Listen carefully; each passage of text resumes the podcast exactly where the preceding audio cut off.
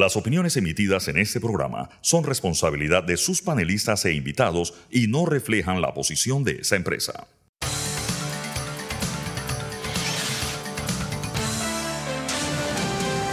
Mesa de Periodistas. Hola Panamá, bienvenidos a Mesa de Periodistas, el análisis profundo y diferente que los pone al día hoy en nuestra edición de jueves 14 de diciembre. Les habla Alfonso Grimaldo de Nueva Nación. Pueden entrar a nuevanación.com para ver lo más reciente allí. Nos están escuchando desde la cabina de TVN Radio. Nos pueden seguir aquí en arroba TVN Radio 965 en X e Instagram. Y les recuerdo que pueden revivir las fascinantes conversaciones que tenemos aquí en Mesa Periodistas entrando a YouTube y Spotify y buscando Mesa de Periodistas. Hoy en el programa estos serán los temas que estaremos tratando. Primero hablaremos sobre el veto parcial que ha dado el presidente de la República, Laurentino Cortizo, al proyecto que modifica la ley de carrera de servicio legislativo que buscaría, entre otras cosas, asegurar la posición de varios funcionarios dentro del gobierno. Luego estaremos hablando sobre una denuncia que se ha presentado por parte de grupos ambientalistas ante el ministro de Ambiente Milciades de Concepción, eh, Concepción, perdón, sobre el cual estaremos hablando más adelante, en particular eh, nuevos hallazgos que tienen que ver con la operación minera de First Quantum, eh, que han causado una alta controversia y luego estaremos hablando sobre funcionarios del Ministerio de Economía y Finanzas en los Estados Unidos, coordinando con autoridades de ese país casos de defraudación fiscal. Presentados los temas, les presento quienes están conmigo el día de hoy. Tengo el gusto de que me acompaña Fernando Martínez. Buenos días. Buenos días. Saludos a nuestros oyentes. Y pronto con nosotros va a estar tanto nuestra invitada el día de hoy, Raiza Banfield, como también Sabrina Bacal. Eh, empecemos con el tema del veto parcial eh, para tener ideas sobre eso, Fernando, por favor. Sí, eh, a ver, eh, la carrera de servicio legislativo es una iniciativa de los diputados para proteger o amparar eh, a los servidores públicos que trabajan en la Asamblea. Ya sabemos que en la Asamblea hay varias planillas, y, pero la carrera tiene un sistema de acceso o de ingreso similar de todas las carreras. Eh, que requiere, eh, para acceder a, eh, ser eh, funcionario de carrera hay que hacer un concurso, hay que presentar acreditaciones, etcétera, experiencia, y en base a eso se te otorga o no tu ingreso a carrera, tu estabilidad. Bueno, los diputados modificaron, ahora no recuerdo exactamente qué fecha, pero en este año, esa, esa, ese tema para permitir que eh, personas designadas durante esta administración accedieran con solamente dos años de servicio y sin concurso. Para eso hicieron una modificación a la ley que les daba seis meses como un periodo de gracia para eh, hacer el trámite pues, de ingreso a la carrera. Por razones que no, que ignoro, eh, ese ingreso de funcionarios nombrados en esta gestión a la carrera, a, la carrera legislativa no se produjo. Y en la reforma que enviaron recientemente los diputados, incluyeron nuevamente seis meses más para que funcionarios eh, pudieran acceder con, sin, sin, sin pasar por el filtro del concurso y todas las demás cosas. Bueno, esto ha sido vetado por el presidente de la República. También eh, se vetó eh, el hecho de que ese mismo cambio a la ley permitía dar un bono de Navidad a funcionarios permanentes y de carrera. Creo que en la sustentación del presidente de la República negando esto, eh, señala que el bono se le da creo que a todos los funcionarios, a los permanentes y a los de carrera, ya sabemos que la planilla de la Asamblea es extremadamente abultada, no tenemos que discutirlo aquí, lo hemos dicho demasiadas veces, pero es un beneficio que además señala el presidente en su veto, crea un gasto que no tiene establecido una fuente de financiamiento. La fuente de financiamiento son esos famosos incrementos que la Asamblea se hace a sí misma en un presupuesto que ya pasa, va arriba de los 200 millones de dólares y que toda la sociedad sabe que son excesivos de verdad. Eh, ya la historia, me perdería en la historia si comienzo a decir que la planilla de la Asamblea está llena de personas que realmente ni siquiera trabajan en la asamblea, sino que trabajan en los circuitos electorales como promotores culturales, promotores deportivos, promotores y promotores, y que en realidad lo que se dedican es hacer política, a, hacer política y a, conservar la clientela de cada diputado, lo cual es perfectamente ilegal en todo el sentido de la palabra, porque fraude, le, fraude otorga, electoral. exacto, le otorga una electoral. ventaja a los diputados de financiar su reelección de forma permanente con recursos del Estado. Esa es la pura y dura realidad. Bueno, eh, para todos los efectos, el presidente de la República decidió vetar parcialmente esta reforma a la ley de carrera y eh, ahora toca la opción, o queda la opción, de que, eh, de que los diputados, si quieren, la aprueben por insistencia, lo cual mandaría el mensaje que todos creemos que, que es, que corresponde a sus intenciones. Yo solo quisiera agregar eh, que además de lo que tú has dicho, Fernando, estos diputados luego tienen el tupé de pararse en la asamblea y decir, bueno, pues que me venzan en las urnas. Es dije, hey, tú tienes un ejército de 40 personas contratadas con dinero público para favorecerte políticamente. Eso es una clara ventaja electoral. Y luego le estás diciendo a los independientes que, que te venzan en las urnas, pues como si esto fuera una competencia libre. La verdad es que son unos inadaptados. Quisiera aprovechar para darle la bienvenida a Sabrina Bacal, quien se encuentra con nosotros también. Buenos días, Sabrina. Buenos días a nuestra audiencia. Y también ya está con nosotros nuestra invitada, eh, arquitecta Raiza Banfield. Buenos días, bienvenida. Buen día, Alfonso, Nando, Sabrina. Lo, para organizar, le voy a permitir a Sabrina dar sus opiniones sobre este tema, luego pediré el cambio y posteriormente entraremos a la entrevista sobre el tema ambiental. Así que, Sabrina, tus comentarios eh, sobre el tema del veto parcial del presidente y también la carrera administrativa, por favor. Digo, bien por el veto parcial. Eh, hace tiempo no veíamos al presidente poniendo la ley y la constitución por, cima, por encima de los beneficios eh, de la Asamblea con la que ha estado negociando o se ha dejado extorsionar o tienen un pacto eh, de beneficio mutuo. Em, se trata de un proyecto, el proyecto 1080, eh, que había impulsado el perredista Leandro Ávila. Eh, y no es, no es, el primer intento o el primer logro para, para, que los diputados reciban más beneficios de los que ya la ley les da. Así que bien por el presidente, ojalá eh, se mantenga en, esa, en ese eh, despertar quizás, o quizá ya el bolsillo del Estado no da para más, pero es lo que tendría que decir. Yo, mi teoría personal sería que estamos más en esa dirección eh, de que el bolsillo del Estado no va para más. De hecho, se prevén aumentos eh, por encima de los 1.500 millones de dólares en salarios especiales para funcionarios. Eso va a quebrar el país.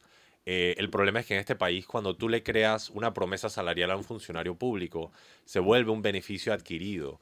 Y eso significa que si llegara una nueva administración e hiciera, por ejemplo, lo mismo que Javier Milei está haciendo en Argentina, de que está negando todos los contratos firmados en el último año, eh, en Panamá no se podría porque estos empleados podrían ir a la Corte Suprema de Justicia a demandar el beneficio adquirido como ya ha ocurrido.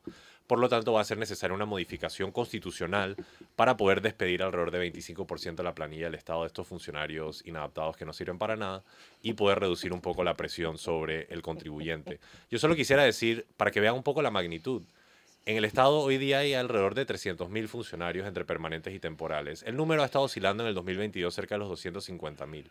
La administración de Laurentino Cortizo aumentó la planilla por más de 20.000 funcionarios. Eso es como si agarráramos toda la planilla de Copa Airlines y toda la planilla del Canal de Panamá y los pusiéramos juntos.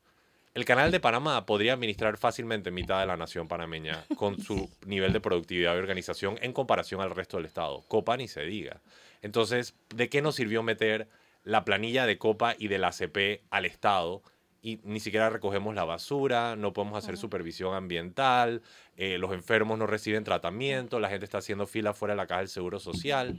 ¿Para qué sirven todos estos empleados? ¿Para qué? Esa es la gran pregunta que yo me hago. Pareciera que la respuesta es para nada. Voy a pedir el cambio. Cuando regresamos entramos en materia ambiental. ¿Tú quieres decir algo, Fernando? No te voy a dejar. No que a tu adjetivo de inadaptado. Inadaptado.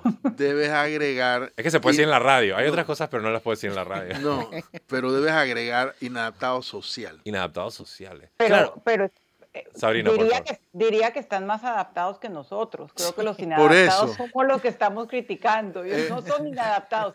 por eso, perdón, Sabrina.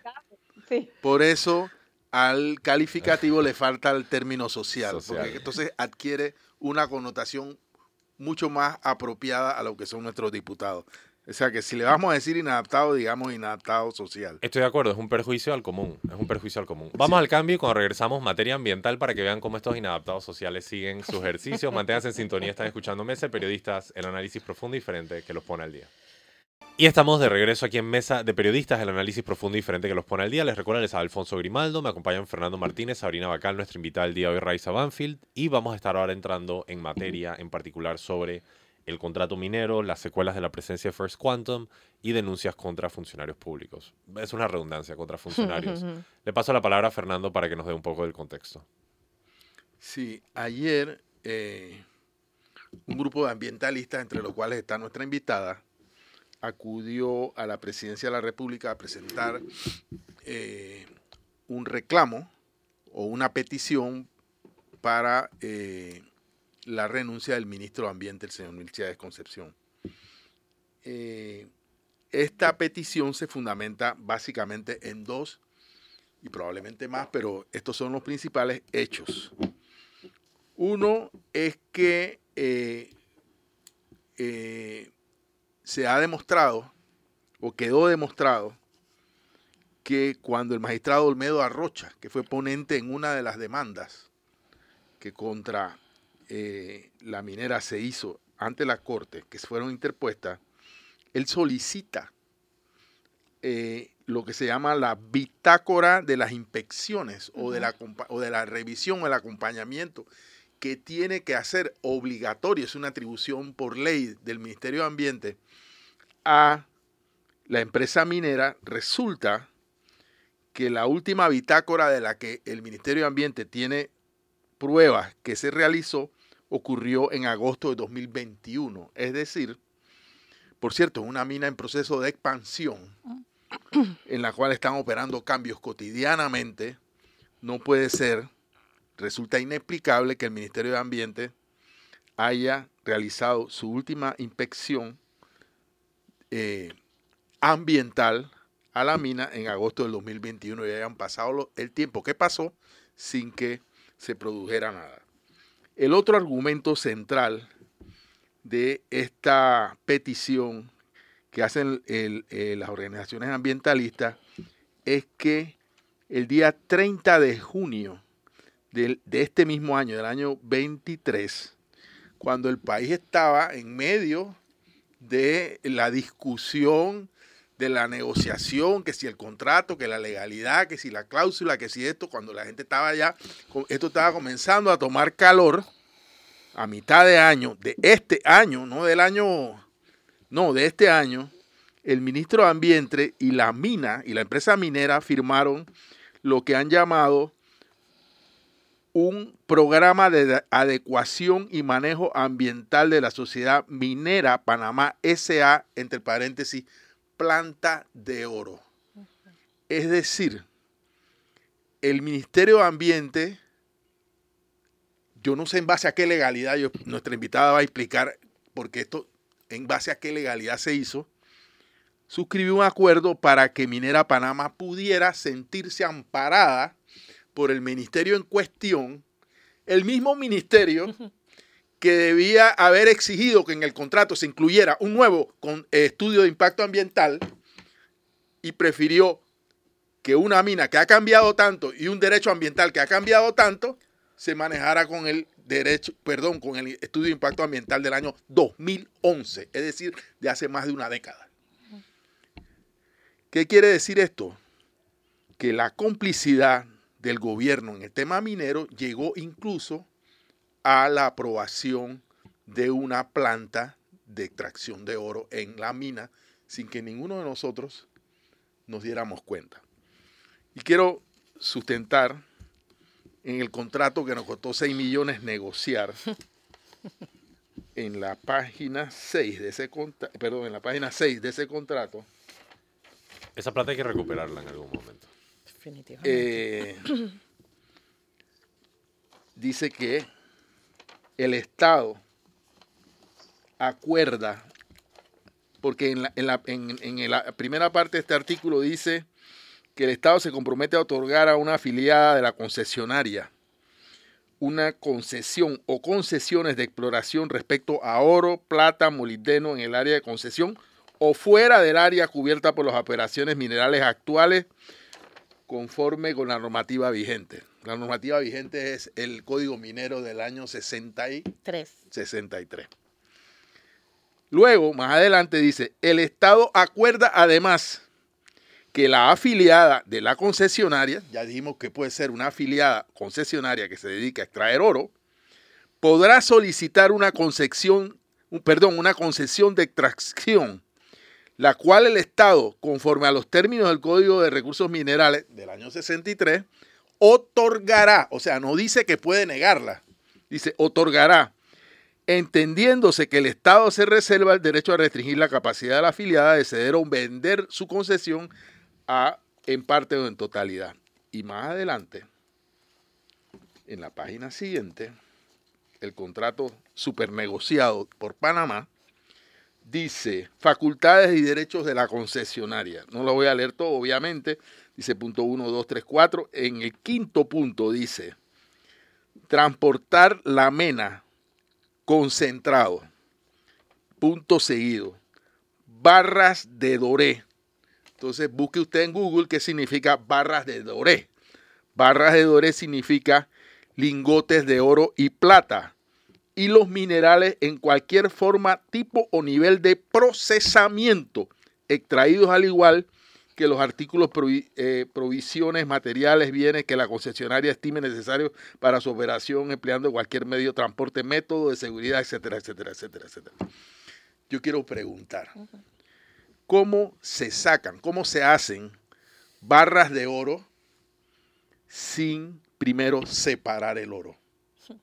Para separar el oro se requiere una planta de, procesamiento de oro. Y este documento que el movimiento ambientalista llevó ayer a la presidencia no es otra cosa que el gobierno ha estado jugando a legalizar la crea- la- el establecimiento de una planta de oro dentro de la mina First Quantum, cosa que yo, la verdad, eh, no sé por dónde vamos y qué, qué sustento legal tenga.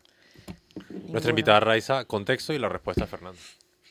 Eh, gracias. Y, y qué bueno, tú sabes que este tema de la, del contrato minero es tan abrumador que todo lo que se está diciendo hoy se dijo en su momento. Es verdad. Pero la mente empieza a procesarlo ahora que todo va cayendo en su lugar y en el contexto de una violación a la Constitución en 25 de sus artículos.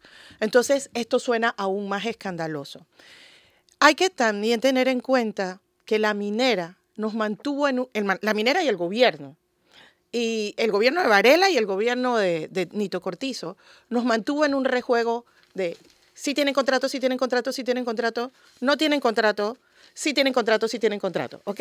Entonces, en ese rejuego, el panameño no puede entender cuál era el marco legal sobre el cual estaba operando. Y realmente hay que decirlo y decirlo con firmeza y categóricamente. First Quantum, desde que entra a Panamá, no tenía ningún marco legal para hacer nada de lo que hizo. Porque el fallo de inconstitucionalidad desde el 17, del 17 que queda ejecutoriado en octubre de 2018, según la misma Corte Suprema de Justicia, te dice que ya no tenían un contrato legal y First Quantum empieza sus operaciones de exportación en el 19 y empieza su manejo del oro también en el 19.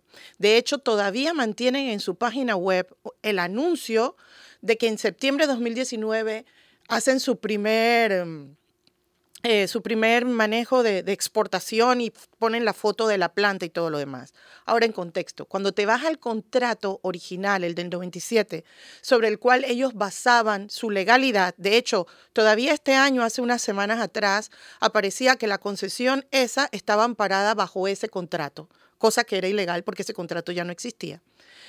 Y ese contrato nunca mencionó extracción de oro, pero mucho menos fundición de oro, que es otro proceso industrial contaminante diferente a la extracción y al procesamiento eh, eh, de, separación del mineral de la roca, del mineral metálico de la roca. Eso no estaba en el contrato original, tampoco estaba en el estudio de impacto ambiental del 2011. Por tanto, incluso en su, en su panacea ficticia de ilusión de que tenían un contrato, ni siquiera ahí estaba. Pero ¿qué es lo que hace First Quantum en el contrato renegociado del 2023? Empieza a introducir todo, todo lo que ya estaban haciendo ilegalmente o doblemente ilegal. Eh, estaban extrayendo oro, ponlo, eh, molibdeno y todo lo que describe el contrato. Estaban eh, fundiendo, mételo ahí. Estaban produciendo energía para, mételo ahí. Entonces ellos buscan legitimar en el contrato del 2023 lo que estaban haciendo de hecho en todo ese proceso desde que entraron. Yo, quiero aclarar, perdón, yo quiero aclarar que nosotros no hemos podido verificar que existe una planta. Lo, único que no, podemos... sí existe. Existe. está, documentada, está documentada. Tú la encuentras en la página y aquí está. Y está en el propio reporte técnico de First Quantum. está. Queda justo enfrente donde están las moliendas de las esferas de acero. Y resulta que la fundición de, oro tiene otros procesos. Es más, había una aspiración... incluye el uso de arsénico, por ejemplo. Eso no lo sé. lo que o tinas de lixiviación, como en el caso de de la minera anterior, ¿cómo se llama? La de, petaquilla. Lo que pasa es que el oro sí lleva un proceso distinto a lo del cobre y sí usa cianuro. El oro usa cianuro. Perdón, a cianuro. Exacto. Yo dije arsénico. ¿eh? Sí. Estoy pensando en envenenar usa, Usa cianuro. Pero sí se extrae arsénico. Sí se extrae, o sea, entre la molienda no, no, pero el cianuro, el cianuro para la separación de Entonces, y además tiene fundición. Había una aspiración expresada por, por personas del sector corporativo panameño de que Panamá se podía convertir en un hub de fundición de esos metales que desechan en otros países que ya pasaron por su proceso principal y Panamá se podía convertir en un hub para sacar otros minerales, otros productos o subproductos de esa fundición. O sea, preveían que fuéramos el basurero del continente, porque eso, eso no es más que eso. Entonces, este tema de que estaban fundiendo oro y exportando, como lo dice en su página web desde 2019, estaba requete contra ilegal, porque ni siquiera tenía el marco original y por tanto no tenía los estudios y además no tenía el seguimiento ambiental, porque eh, también lo dice la bitácora eh, que recibió el magistrado Arrocha, que desde agosto 2021 mi ambiente deja de inspeccionar la mina. ¿Adivina por qué? Porque no tenían contrato. Pero la mina sí podía seguir explotando, refinando, fundiendo, exportando, aunque no tuvieran contrato, porque para esos efectos ellos consideraban que su contrato estaba legítimo. O sea, nos han montado en un carrito, a algunos, no a todos, y sobre ese carrito han legitimado la violación de la Constitución a un nivel nunca antes visto, al punto que todavía tenemos panameños que aman esta patria y salen a desfilar los 3 de noviembre con sus hijos o su familia y dicen, hay que renegociar el contrato, hay que renegociar la presencia de la minera. O sea, porque lavaron talmente nuestras conciencias y nuestras mentes que no se dan cuenta de la aberración jurídica, ambiental, social, económica que están diciendo al decir que hay que renegociar. Eh, quiero pasar la palabra a Sabrina y luego seguimos con otros temas. Sabrina, por favor, preguntas y comentarios. Sí. Creo que, creo que en este espacio, Raiza, hicimos todo lo que estaba en nuestro alcance para, para crear conciencia sobre todos esos daños eh, que sigue haciendo ese contrato ya expulsado de nuestra legislación, como lo dijo la Corte Suprema. Lo que quería preguntarte es, e, esa destitución que no creo que se dé del ministro de Ambiente, eh, y, qué acciones piensan ustedes harán mejor el proceso que el país vive ahora? Más allá de, crear conciencia y entender todo, todo lo que abarcaba este contrato inconstitucional, ¿qué debe pasar ahora? Porque creo que hay mucho, mucha confusión eh, y también mucho pesimismo sobre este momento, el momento de transición. Sí, hay mucha confusión porque ante la falta de liderazgo, Sabrina, de quienes deberían estar rindiendo cuentas y, llevando el país a ese puerto seguro, hay una ausencia, hay una ausencia de palabra, hay un vacío de directrices, hay un vacío de certezas, de procedimientos. Eh, por eso se siente el área de la mina como una zona anárquica, eh, donde parte de la comunidad todavía tiene sitios bloqueados porque no confían en nada ni en nadie. La mina se sigue imponiendo, siguen estableciendo ellos las reglas del juego como si ese territorio les perteneciera. Como si fuera un enclave. Como si fuera un enclave. Eso continúa a pesar del fallo, a pesar de la orden de cierre. Tenemos la ausencia de la autoridad ambiental. El ministro, nosotros le decimos que anda prófugo porque como no va a la sede de mi ambiente, porque desde hace 15 días le tenemos montada una vigilia en protesta y en solicitud de su destitución. Él no aparece allí para no enfrentarse al ruido que hacen los que protestan. Entonces no tenemos directrices. Eh, tenemos a un ministro, además, su viceministra y su secretaria general, que han sido cómplices del proceso. Por tanto, la autoridad ambiental no tiene cabeza no tiene una cabeza legítima que empiece a ordenar el proceso de cuido, mantenimiento y cierre de la mina planificado. Tenemos una mesita, a la que yo llamo mesita porque esa mesa de cuatro ministros, donde tres de los cuatro fueron parte del problema del negociado del contrato, es la, la mesa que ha puesto el gobierno a coordinar un cierre que ni siquiera sabemos cómo procede, porque además se supone que le enviaron a la empresa una nota diciéndole que tienen que cerrar operaciones que nadie conoce. Nadie ha visto esa nota que dice en qué términos, eh, cómo podemos tener los ciudadanos certeza de que están en un procedimiento realmente legítimo y validado, con fiscalización, seguimiento. Pero si tenemos un gobierno que no solo durante cuatro años y medio promovió la minería, y, el contrato, sino que no fiscalizó, no dio seguimiento, ¿cómo vamos a tener en seis meses un gobierno que fiscalice el cierre, que le dé seguimiento, que nos dé a los ciudadanos certeza del proceso? No lo tenemos. Entonces los ciudadanos, ¿qué estamos haciendo?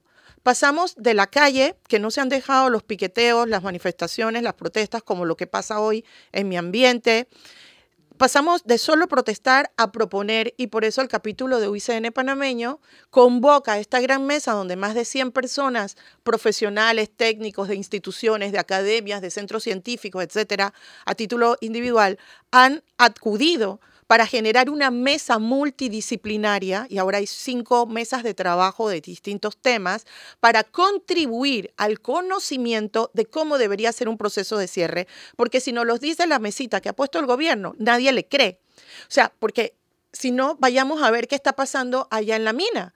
¿Hay algún funcionario del MISI verificando lo que está pasando? ¿Hay algún funcionario de mi ambiente fiscalizando que si entra la cal es para contener solamente el sulfuro de las aguas y no para otros procesos? O sea, nadie tiene certeza de nada porque la minera sigue siendo la autoridad de hecho en el territorio y sigue imponiendo su discurso de que, ay, ahora sí entendemos, ya sabemos cómo hacer las cosas mejor, por favor, sentémonos a conversar para quedarnos y con la plata que recaudamos de nuestra operación, entonces cerraremos.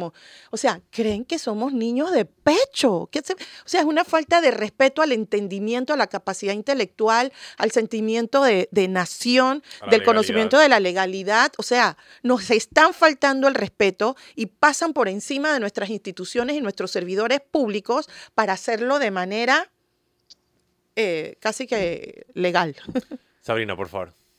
Sí, ahora que estabas hablando de la importancia de un plan de cierre eh, que piense en los intereses de Panamá, em, quería comentarles y también a la audiencia, para este domingo en De Frente eh, converso con la expresidenta de Costa Rica, Laura Chinchilla, y una de las cosas que más me llamó la atención de sus declaraciones es que ella adjudica a la falta de un plan de cierre en su país el inicio de la minería ilegal en esa, en esa mina que debió haberse cerrado de manera ordenada eh, y, que, y que a pesar de que ganaron el pleito en un arbitraje internacional y de que Panamá tiene todas las oportunidades de ganarlo, según han dicho abogados de ese país, el tema del cierre no es menor. No es menor porque si hay un vacío de autoridad, ocurren cosas como las que estás denunciando tú o como las que ocurrieron en Costa Rica. Perdón, Nada más quisiera, sí, yo creo que aquí hay una apuesta del gobierno y de la empresa porque acordémonos que ellos actúan en complicidad. Ya, ya podemos hablar de complicidad porque la constitución, el fallo así lo, lo evidencia. para generar este vacío de manera y con todas las amenazas que nos están diciendo que la contaminación va a ser fatal, que, las amenazas, que la minería legal, eso todo lo han dicho. De manera que ante esas incertezas, si se puede decir esa palabra, o esa, esa incertidumbre que se crea, esa incertidumbre que se crea, ellos puedan entrar nuevamente como los salvadores, que bueno, si nosotros entramos y tomamos control, sacamos la minería ilegal, controlamos los daños, pero tenemos que seguir explotando para eso. Ese es el discurso que están construyendo ante el vacío de autoridad, ante la puesta en marcha de un plan de cierre y transformación de la actividad, porque esto es posible. Eh, y yo creo que es a propósito, porque piensan que a nosotros en la Navidad, Año Nuevo, se nos va a olvidar la fiebre de noviembre y que vamos a perder el foco sobre lo que está pasando en la minera y vamos a llegar a las elecciones pidiendo un nuevo Salvador, a un nuevo Mesías y que el nuevo Mesías nos va a proponer una renegociación minera porque de aquí a mayo la situación va a ser tan crítica en la mina y van a apostar a la continuidad. A la minera no le importa quién gane las elecciones. A la minera le importa poder negociar con el nuevo gobierno una forma de quedarse para salvar Yo creo que por eso mismo sí le importa quién gane. Sí, pero necesitamos que los candidatos no solo digan qué van a hacer, sino que prueben, presenten los planes, cómo van a buscar los financiamientos internacionales para apoyar el proceso de cierre, cuáles van a ser sus planes a cinco años, porque tenemos los cinco primeros años son claves de cómo ese proceso se va a dar. Hay uno, y no quiero mencionar nombre, que es el que ha estado más a la punta de lanza de las propuestas. Sin embargo, en este momento nadie cree en, una, en un plan de gobierno que implique una reconversión económica del tema de salir de la minería con la transformación de vida hacia un nuevo bienestar económico producido por otras muchas actividades que sí se pueden desarrollar. Yo quiero volver al oro, porque yo... Eh, es lo natural. Quiero volver al oro. es nuestra génesis. Sí, Hace 500 años. Eh, exactamente. Este este, esto se, este se llamaba la Castilla del Oro. Es que la mina se metió con algo psicológico fuerte, con ese tema de la extracción. A ver, eh, sí, hemos dicho que se ha el ministro eh, de Ambiente aprobó un programa de adecuación y manejo ambiental para una eh, concesionaria de Minera Panamá que se llama Minera Panamá Oro. Entonces, eh, este, este debo entender que este programa de adecuación y manejo ambiental sería la autorización en términos ambientales para la existencia de una planta. Pero una, hacer o, mantener o tener una planta de oro implica para la extracción de oro o la separación del oro, el oro está ahí, que para sustentar esta inversión eh, significa que hay una beta de oro allí que sustente esa inversión. En otras palabras, esto va al otro lado de la auditoría que, se debe, que debe acompañar este proceso de cierre. Ah. Es decir, eh, que sustentó que la empresa decidiera hacer una inversión en una planta distinta a la, a la, que, a la que saca el material la materia que se exporta, que es materia de cobre y otros minerales, ¿por qué se decidió hacer esa inversión? Esa inversión se ha tenido que hacer basado en que la empresa estaría, habría una beta de oro o una cantidad de oro suficiente para justificar la inversión. Mm. ¿A qué voy? A que nosotros no tenemos tampoco un conocimiento cabal de una auditoría como Dios manda, de lo que hay allí, lo que se ha invertido, lo que se, no sé si me explico. Sí, claro. Y en eso, de verdad, estamos como, como nación totalmente ciegos. Acuérdate, Nando, que lo que tenemos como país, o lo que conocemos nosotros, los ciudadanos, es un mapa de yacimientos que data de los años 70, cuando el PNUD hace los estudios preliminares con el gobierno de Omar Torrijos. Un mapita ahí donde ya se habían indicado los yacimientos. Entendemos que la Cámara Minera junto con la empresa, me imagino yo, han estado desarrollando mucho más ese mapa y ellos sí tienen incluso cuantificado. Y han desarrollado exploraciones, porque ese mapa no se hace al azar. Exacto, ellos sí tienen cuantificado los yacimientos metálicos del país y puesto con millones, miles de millones de dólares. Pero también recordemos que la concesión original de 1997, que es, era una concesión de 13.000 hectáreas, un poco más de 13.000 hectáreas, que se le da a la empresa Adrian's Resources, y era una concesión de oro y cobre. Sí. ¿ok? Pero cuando Adrian Resources se divide y queda Richard Pfeiffer con el tema de Petaquilla, Petaquilla se arranca con tres mil y pico de hectáreas de oro. O sea, esa concesión de Pfeiffer arrancaba solo con oro. Pero se sabía que en toda esa área había oro y muchas otras cosas que se han ido descubriendo también en la medida que la explotación ha ido avanzando. Entonces eh, llega Inmet y se queda con la parte supuestamente de cobre Panamá. Pero llega eh, First Quantum y dice, oye, esto aquí hay mucho más que cobre. Esto, esto es minera Panamá y, y- y- vamos a, a sacarlo y ellos van puliendo sobre la marcha entonces eh, la, la visión original del, del contrato del, del 97 en donde van abarcando dentro de toda esa área que es enorme eh, otros minerales más allá del oro. Y de hecho, perdón, hay minerales allí, el molibdeno, eh, hay otro que se llama, se me olvidó, es con B, pero que son mucho más costosos. Por ejemplo, hay minerales que valen 8 mil dólares la onza. El cobre vale 2 mil.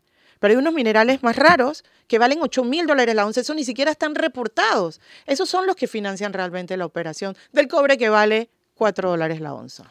No, yo solo iba a decir que cuando tú ves la operación de First Quantum en África, es la misma estrategia de que empiezas con una mina, luego Sí. abres la siguiente a tantos kilómetros y luego abres la siguiente a tantos kilómetros y al final vas... Es una empresa con una política expansiva, es lo que quiero decir. Totalmente. Debo pedir el siguiente cambio, eh, pero cuando regresamos continuamos con esta discusión, en particular los elementos de la mesa técnica y las responsabilidades legales que debe enfrentar Milcia Concepción. Vamos a dar cambio, ya pronto regresamos en Mesa de Periodistas, el análisis profundo y diferente que los pone al día. Y estamos de regreso en Mesa de Periodistas, el análisis profundo y diferente que los pone al día. Les recuerdo, les habla Alfonso Grimaldo, me acompañan Fernando Martínez, Sabrina Bacal, nuestra invitada Raiza Banfield. Em, para pasar al siguiente tema de la mesa técnica, quisiera hacer yo dos eh, anotaciones anteriores. Uno, como bien mencionó Sabrina, no todo el mundo había tenido la lana jalada por encima de sus ojos, por usar una frase anglosajona. Eh, claramente en este programa siempre estuvimos advirtiendo contra el, el ejercicio fútil, que era nuevamente, luego de que la Corte Suprema de Justicia ya declaró una vez inconstitucional la concesión, nuevamente íbamos a que, o sea, la verdad ha sido un desperdicio, honestamente, cómo estos no. últimos 6, 7 meses eh, de acción pública. Y adicional a eso, el hecho de que todo esto regresa al pecado original, por así decirlo, que es la falta de consulta. Y eso es una de las cosas que resonó con la Corte Suprema de Justicia al declarar inconstitucional el, el contrato.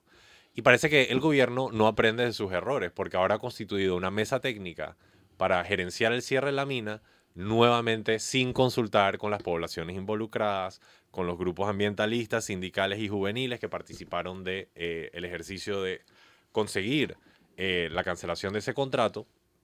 Y tenemos a cargo o participando en esa mesa al Ministerio de Comercio e Industrias. Ministerio de Comercio e Industrias, un funcionario que participó durante la gestión que llevó a este contrato plenamente inconstitucional. Totalmente. 25 artículos de inconstitución. O sea, ridículo.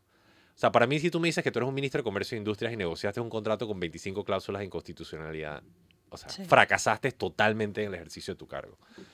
Y además, un ministro de Ambiente que en vez de estar diciendo, hey, cuidado con esto, cuidado con lo otro, yo sé que tenemos que respetar el contrato, no, era la mina esto, la mina, parecía casi que él un El promotor minero. Parecía definitivamente. Entonces, nuevamente hemos plantado un árbol envenenado, ¿no? Con esta mesa técnica que no tiene representatividad. Ujú. Tal cual, y preocupa mucho porque al sol de hoy Es el mismo error. es que ellos se, ellos se mantienen en negación, Alfonso. Nosotros llegamos a la conclusión de que al gobierno no le ha caído el real, como decimos en buen panameño, de que esta es una situación grave, de que el pueblo está consciente, de que esto no fue una fiebre de noviembre por fervor patriótico, de que esto es un problema con consecuencias mayores y económicas, sociales, ambientales a largo plazo y graves. Ellos apuestan a que eh, no hacen mucho ruido y en seis meses se van el hecho que ante eh, que esa mesita técnica no haya ni siquiera reconocido el valor y los aportes que los abogados, economistas y ciudadanos en general, técnicos y profesionales hemos aportado a que estemos hoy en este punto, de eh, evidencia que ellos no tienen ninguna intención de hacer nada. En la reunión que tuvimos en la segunda sesión de taller con, con la, la, convocatoria de UICN capítulo de Panamá, el biólogo Isaías Ramos del CIAM hizo una presentación diagnóstico vuelo de pájaro, porque tampoco tenemos informes, auditorías, no tenemos nada. Tenemos lo que ciudadanos hemos podido pescar en función de las pesquisas que hemos hecho muy superficiales. Presenta una imagen del hoyo actual de la mina, que mide aproximadamente 200 kilómetros de ancho por 800 kilómetros de largo, o, como quieras decirlo, 200 metros de profundidad. Este es botija. La Ese es botija, el, el primer hoyo. Acuérdate que eran tres tajos, tajos. Ellos pretendían hacer tres.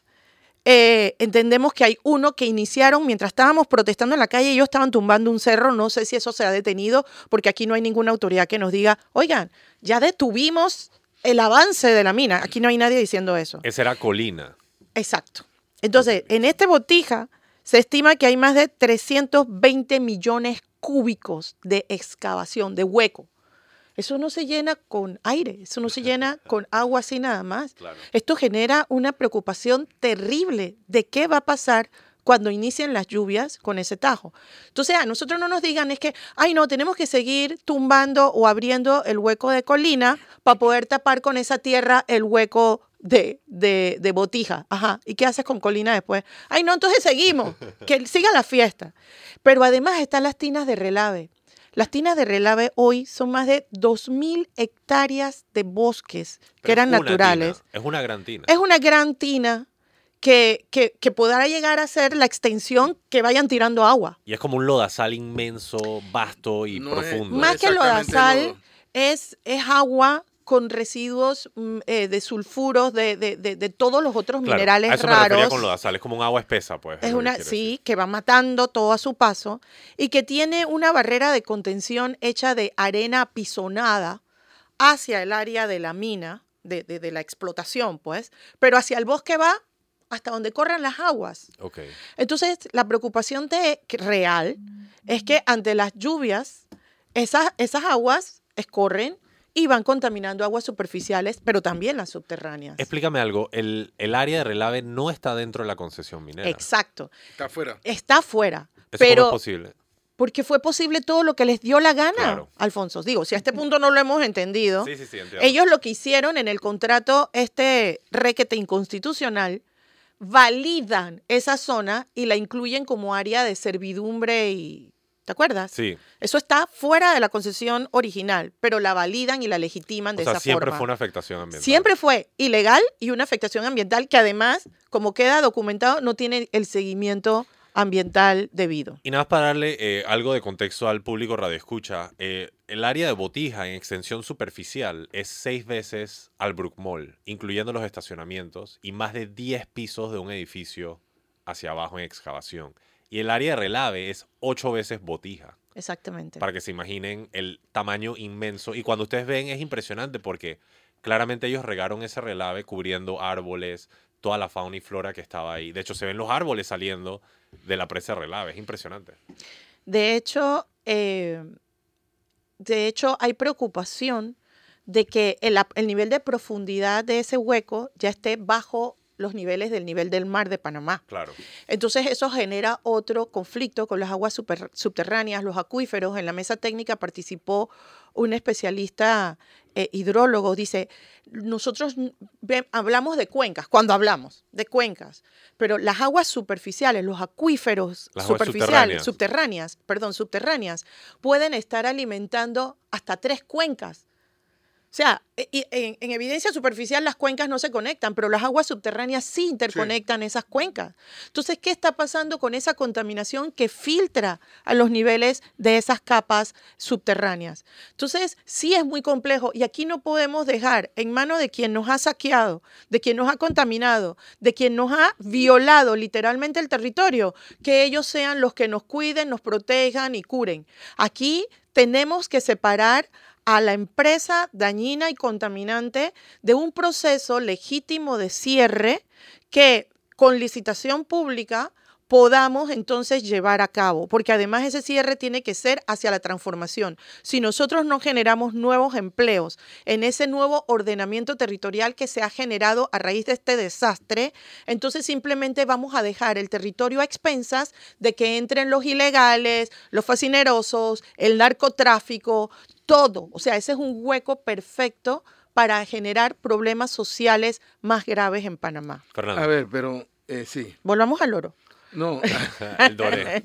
no, eh, yo quiero ir a, a, a esta primera propuesta de la Unión Internacional para la Conservación de la Naturaleza, Capítulo de Panamá. capítulo de Panamá, a la cual se ha sumado de forma entusiasta eh, la comunidad científica del país.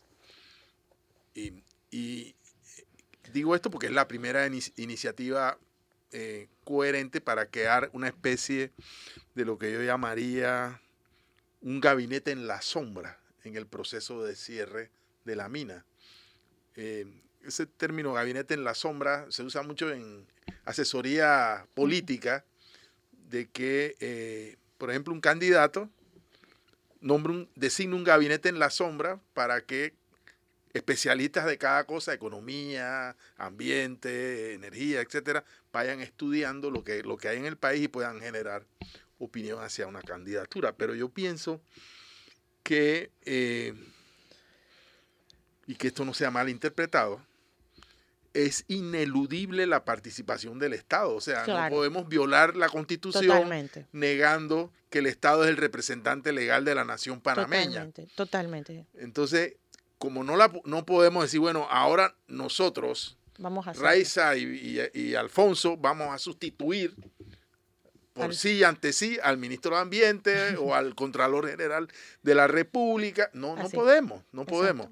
En, en todo caso, podemos, pero en mayo Exacto. del 2024, eh, eh, elegir a las personas correctas. Pero mientras eso pasa, lo que hay que hacer, me parece a mí, es crear un, un- una mesa técnica en la sombra, o sea, paralela, que con suficiente autoridad y capacidades, yo sé que esa, esa mesa técnica, hasta que el Estado, nuestro representante local, no mueva las fichas, no podrá ir in situ a ver, bueno, dónde está la planta de oro, dónde está esto, dónde está lo otro. O sea, hacer con equipos científicos, asesoría internacional, etcétera, las inspecciones y las auditorías que correspondan. Pero podemos, ha- hay mucho trabajo por hacer y hay que irlo haciendo. Eh, si el gobierno ha decidido, por las razones que sea, no hacerlo, alguien tiene que hacerlo para ir caminando Bueno, en la dirección correcta. Un poco el propósito de esta mesa técnica, en efecto, y siempre lo ha dicho eh, Ricardo Wong en representación de, de WICN Panamá, que esto no pretende reemplazar al gobierno en sus funciones, jamás. Pero ante el descrédito que tiene el gobierno y la falta de confianza, lo que pretende ser es un espacio de veeduría ciudadana, de aporte al conocimiento, de monitoreo, es decir, que no nos mareen. Si el gobierno dice, bueno, es que ahora vamos a, a- echarle sal a la, a la- al yacimiento. No, señores del gobierno, eso no funciona así, porque según los estudios que aquí tenemos y aportamos documentados, ahí no se le puede echar sal, por ejemplo, ¿no? Entonces, de manera de ir creando una credibilidad ciudadana en un proceso que tenemos que hacer más allá de este gobierno con los que vengan. Y una y- hoja de ruta basada en ciencia y experiencia, y experiencia previa de otros países. Porque ahorita mismo no la tenemos. O sea, hemos visto el rol que ha jugado quienes nos representan y tenemos terror ante el escenario que se viene y el, el- el despropósito de mesa que han conformado que no nos está llevando en casi tres semanas del fallo hacia ningún lado.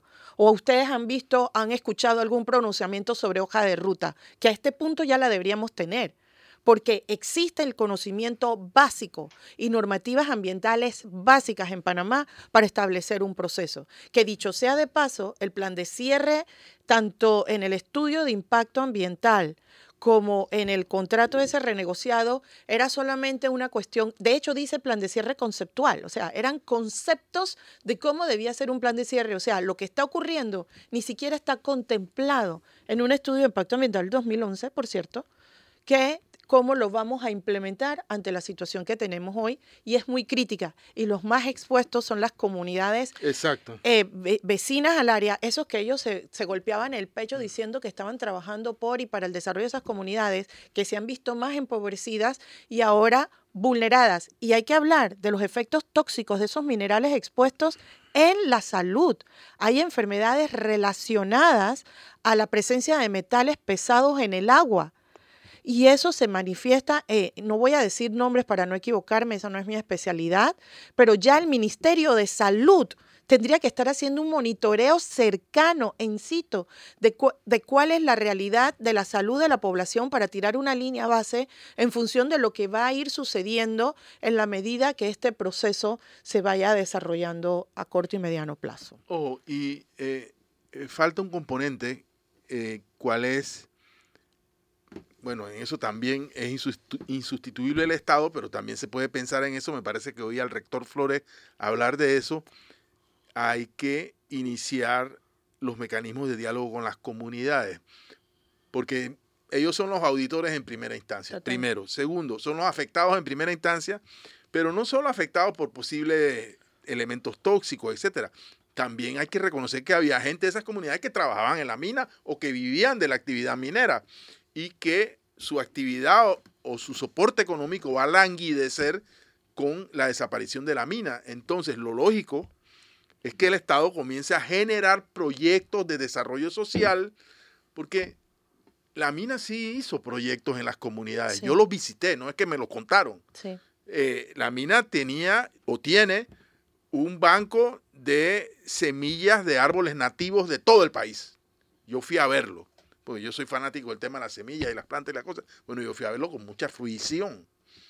Y bueno, alguien se tiene que encargar de ese proyecto porque, El además, IDIAP. Porque además ese proyecto, exactamente, ese- esos proyectos tenía una... De eh, hecho, el IDIAP debería tener el banco Claro, de semillas, no la mina. ¿me tenía- teni- exactamente.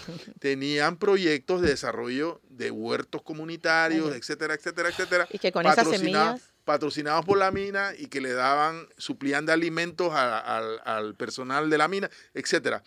Eh, nada de eso se debe perder. Es más, todo eso existe porque la mina entró a sustituir La la función ausencia del del Estado. Estado. Claro. O sea, eh, eh, esa es la realidad. Entonces, sí hay que crear el Estado, pero si no lo crea el Estado, tenemos que proponerlo. Lo tiene que proponer la sociedad civil, herramientas para que las comunidades se sientan tomadas en cuenta y participando de esta transformación que de forma negativa, sea por contaminación o de forma negativa, sea por actividad económica, los va a impactar. Eh, y porque además hay que poner las luces largas con respecto a lo que esa región significa para el tema de la crisis del agua, que es una crisis nacional importante y en la cual el diálogo con las comunidades, vuelvo y repito, será fundamental. Quiero Entonces, decirles nada más hay que, que, pensar en todo eso. en el taller participaron un grupo de los lancheros de Donoso. Hay que incorporar a los sociólogos a esta Están, mesa. están, hay sociólogos. Perfecto. Y los, los, la comunidad que vino de Donoso a participar de la reunión dijo, nos sentimos que este espacio nos representa y aquí queremos participar. De hecho, una de las cinco mesas, y aquí aprovecho para decirles cuáles son, es una mesa de derechos humanos y comunidades, la mesa legal, la mesa de gestión ambiental, la mesa de restauración y recuperación y la mesa de, me falta una, pero ya me viene a la mente. Son cinco mesas que ya están empezando a trabajar en función de esto. Ya estamos justo en los últimos minutos, pero no quería quitarle la oportunidad a Sabrina de que haga una última pregunta o comentario. Sí, cómo lograr, Raiza, que esas mesas técnicas eh, tengan la autoridad que les corresponde. Porque si bien, como bien lo decía Fernando, eh, la mina llenaba la ausencia del Estado y la sigue llenando, ahora hay una cantidad de cosas que hacer para garantizar un cierre ordenado de la mina que nadie está haciendo. Entonces estamos en un, en un, en una, en un vacío de liderazgo muy, muy preocupante. Sí. Y para que haya ese llamado gabinete en la sombra, tiene que haber voluntad política, cosa que yo no veo, porque el gobierno sigue en negación. Sí. Eh, tú hablabas de una licitación para el cierre de la mina. ¿Quién hace esa licitación? Le corresponde a este gobierno. O sea, ¿cómo vamos a sacudir al gobierno para que entienda que ya pasaron tres semanas desde el fallo y la situación no es buena? y tienen que empezar a tomar decisiones y tienen que empezar a incorporar personas de las mesas técnicas y de la sociedad civil para tener legitimidad. O sea, ¿cómo, cómo hacemos esto? Yo reitero, Sabrina, yo creo que el gobierno sigue en negación. Ellos nada más les interesa salir lo más ileso que puedan de este, de este momento. Eh, ellos no están haciendo ni moviendo un dedo para cambiar el estado de las cosas.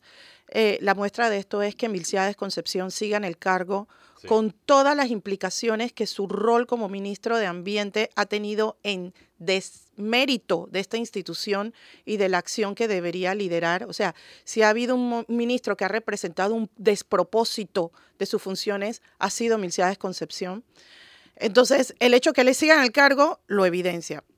y lo otro, cuando preguntas cómo se gana dentro de la mesa ciudadana esa legitimidad, yo creo que va a ser como lo hicimos en las calles. O sea, si nosotros no hubiésemos estado en las calles de la manera que estuvimos, no tendríamos la ley de moratoria, no tendríamos el fallo en el tiempo que lo tuvimos. O sea, los ciudadanos solamente empujamos que la institucionalidad funcionara.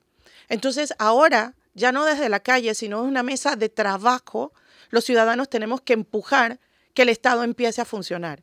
Este gobierno, al menos que no se meta a hacer más daño del que ya hizo y que los documentos, los pronunciamientos, las acciones que haga no vayan en detrimento de las acciones que la empresa va a interponer o está interponiendo ante los arbitrajes internacionales, porque hasta como se pronuncia el gobierno puede dejarnos mal al Estado panameño.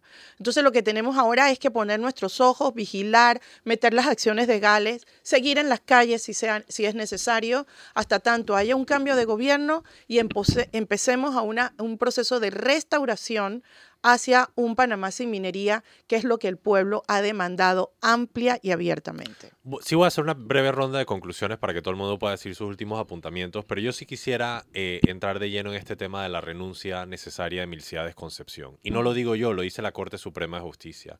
Quisiera leer algunos extractos del fallo que de verdad golpean el hecho de que Milciades Concepción fracasó como ministro de Ambiente.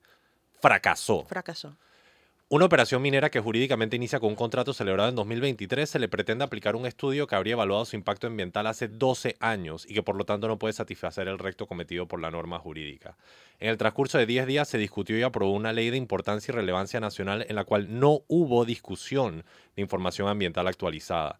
Siendo los niños y niñas un grupo en vulnerabilidad y el futuro de la nación, no deben ser privados del derecho humano a un medio ambiente sostenible y el Estado está obligado a garantizarlo a través de ejercicio escrupuloso de las competencias constitucionales. de Concepción le fracasó a la juventud y a los niños y niñas de este país. La ley acusada, dice no lo estoy diciendo yo, lo dice la Corte Suprema de Justicia, el último rector de qué es lo que es en este país.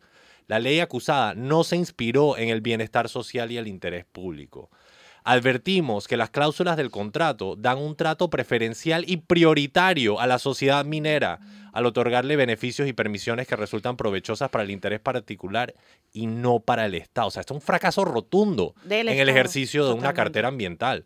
La cláusula tercera reconoce sin limitación alguna la concesión del área de ribera y uso de fondo de mar, lo que atenta contra la Constitución, porque el mar territorio, o sea, violación absoluta de la Constitución aquí. Además, esto no se acaba.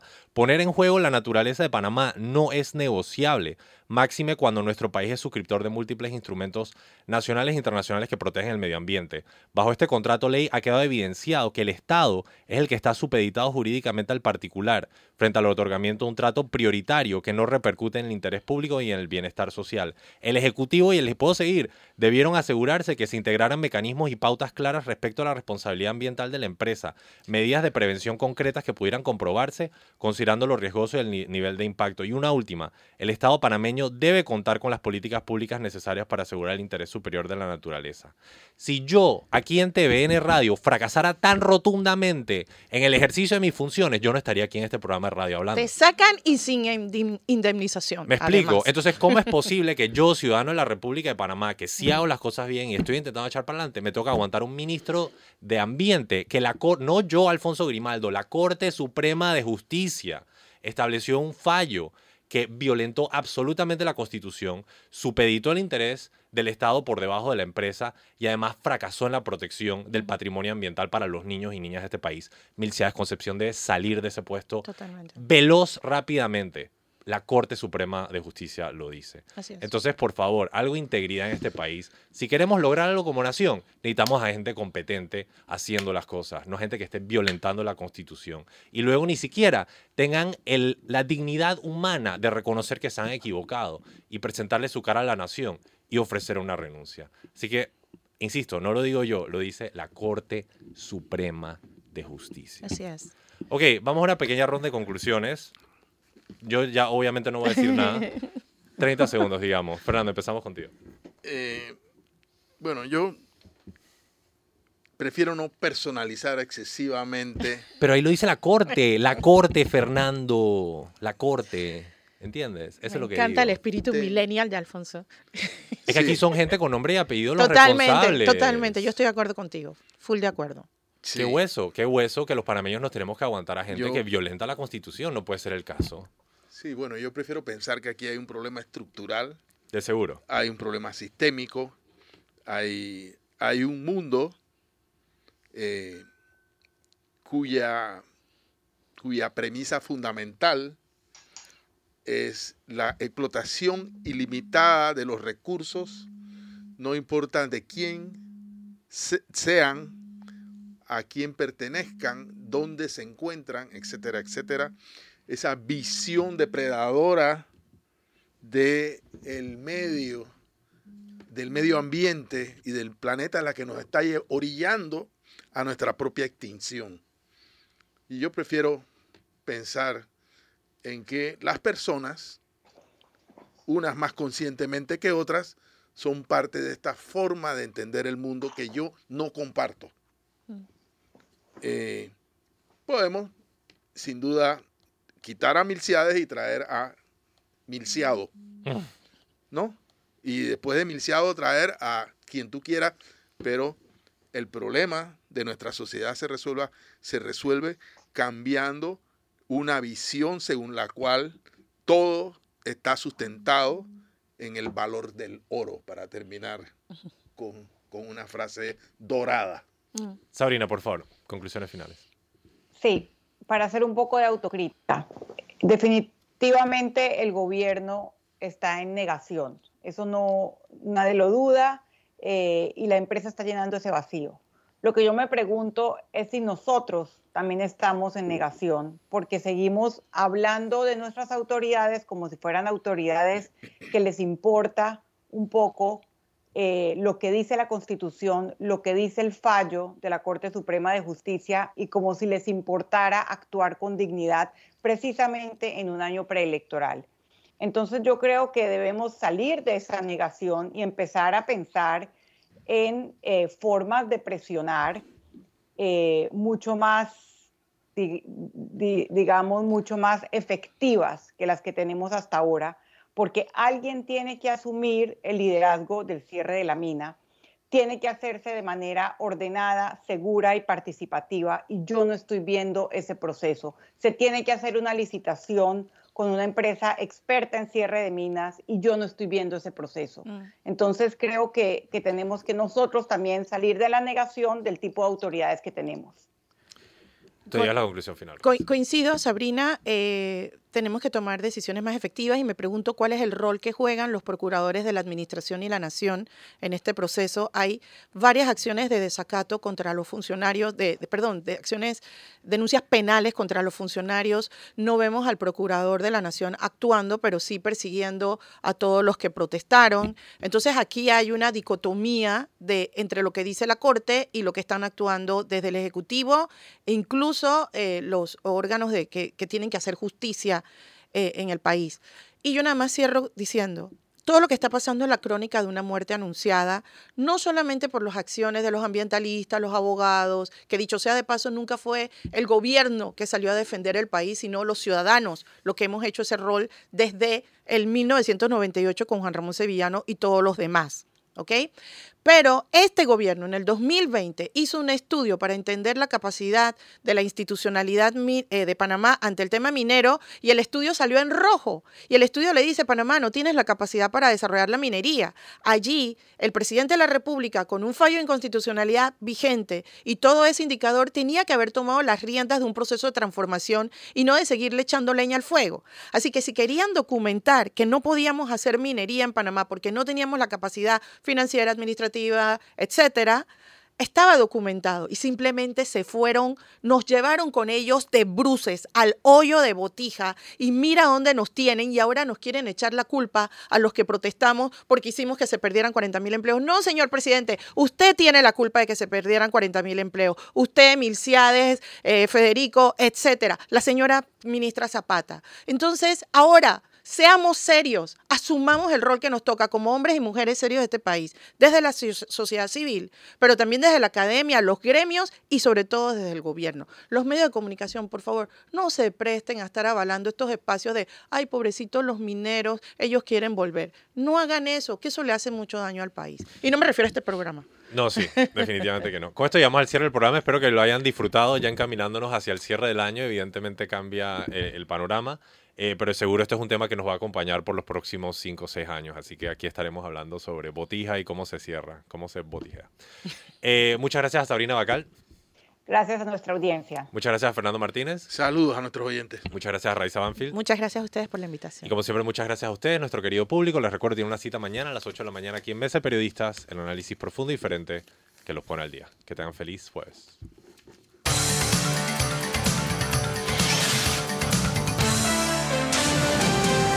Mesa de Periodistas.